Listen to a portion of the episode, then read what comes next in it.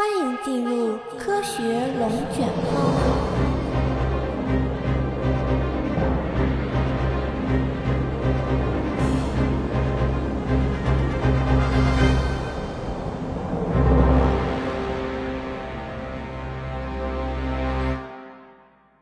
大家好，我是小叶，欢迎收听科学龙卷风。上期我们说到，一个新的挑战出现在了布拉格父子的面前。那就是大分子物质的晶体该如何解析？大分子物质与离子、原子最大的区别就在于它是有自己的形状的。大分子物质的晶体不像原子或离子晶体那样，最小单位可以被近似的看作是一个点。我们只要解出点与点之间的距离，就能知道原子或离子晶体的结构。而如果要解析大分子物质的晶体结构，它们就必须在解除分子间距离的同时。还要解出大分子的形状，粒子是有自己的形状的，原子和离子它们就是球形的。不同的原子和离子，它们之间的差别无非就是球的大小不一样。大一点的我们可以想象成篮球、足球；小一点的我们可以想象成高尔夫球或者乒乓球。但是分子不一样，并不是一个简单的球形。比如水分子，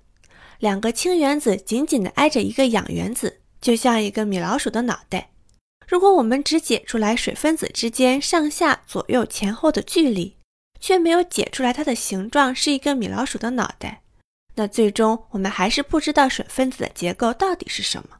显然，要解析分子的形状，仅仅依靠布拉格法则是不够的。这时候，父亲亨利·布拉格就表现出了作为一名物理学家和数学家非常敏锐的洞察力。在布拉格父子获得诺奖的同一年，父亲其实已经开始思考解析大分子物质晶体结构的方法。亨利·布拉格发现，X 射线的反射其实并不是晶体里的分子、原子和离子造成的，而是分布在它们周围的电子造成的。这些电子的分布就如同套在这些粒子外面的一层皮，只要能够知道这层皮的形状，也就是电子密度图。那么这个大分子的形状也就迎刃而解了。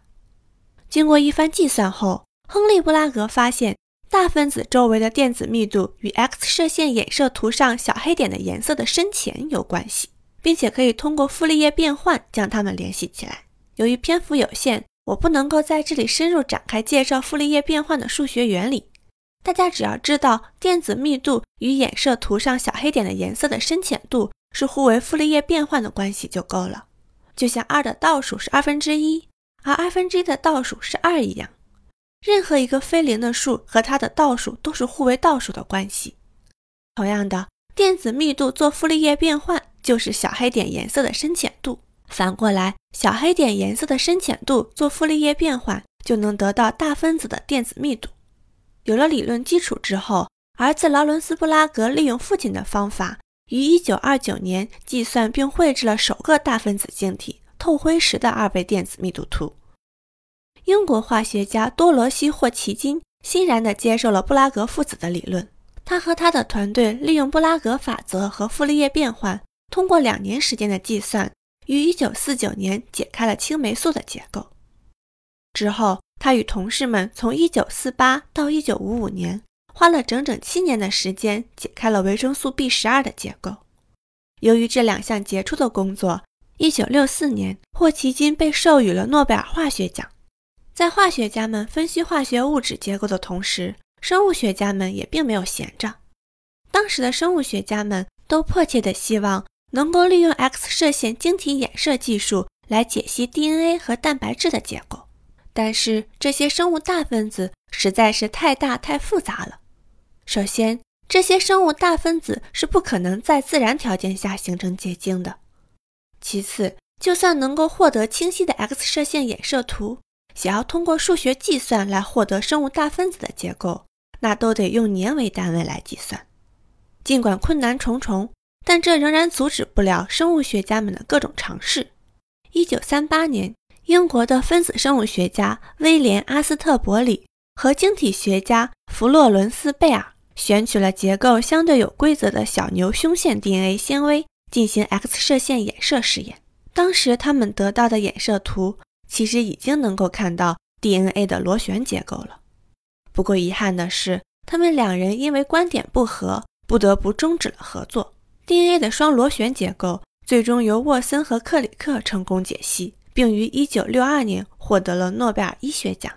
蛋白质虽然不能在天然条件下形成结晶，但是自从威姆斯·萨姆纳在1926年证明了蛋白质是可以在人工条件下结晶之后，生物学家们就开始对各种各样的蛋白质进行人工结晶和 X 射线衍射试验。当时的生物学家都认为，只要能够获得蛋白质的结晶和 X 射线的衍射数据，那么花再长的时间来计算都是值得的。从1949到1960这十一年间，经过许多生物学家的努力，第一个蛋白质结构肌红蛋白被完整的解析出来。这项工作最终由约翰·肯德鲁和他的同事们发表在了1960年的《自然》期刊上。与此同时，马克思·佩鲁茨同样在1960年在《自然》期刊上发表了血红蛋白的三维结构，而他们的团队足足花了23年的时间。不过，有趣的是，肯德鲁团队解析的肌红蛋白来自抹香鲸，佩鲁茨团队解析的血红蛋白来自马。它们之间的氨基酸序列相似性不足百分之十八。可是，当生物学家们比较两个蛋白质的结构的时候，发现肌红蛋白的结构与血红蛋白的结构的四分之一几乎完全一样，它们的功能也十分相似，都能够结合血红素，从而携带氧气。这时候，科学家们再一次感受到了“结构决定功能”这句话的分量。蛋白质结构对功能的影响是决定性的。这种影响远大于物种差异、序列差异等其他因素。肯德鲁和佩鲁茨也因此于1962年共享了诺贝尔化学奖。二十世纪的六十到八十年代，计算机运行能力的进步和电子同步加速器的发明，使得生物学家们开始涉足更大的蛋白质复合体。自那以后，蛋白质结构解析领域的诺奖得主，那就是一只手都数不过来了。一九八八年至今，一共有六个诺贝尔化学奖颁给了蛋白质结构解析领域。这些被解出来蛋白质分别是光合作用反应中心、钠钾泵、钾离子通道、RNA 聚合酶、细菌核糖体和 G 蛋白偶联受体。它们当中分子质量最大的就是细菌核糖体。一个核糖体的分子质量大约是二百三十万道尔顿，和一百年前布拉格父子首次解析的氯化钠晶体相比。细菌核糖体简直就是一个庞然大物，毕竟氯化钠的摩尔质量只有七十五左右，它们之间的差别就如同一个人和三百头大象的差别。与此同时，法国斯特拉斯堡大学的一位尤苏波夫教授却一直默默地研究着结构更为复杂的蛋白质复合体——真核生物核糖体。他从上个世纪八十年代开始，花了约三十年的功夫，先后有十五名生物学家参与。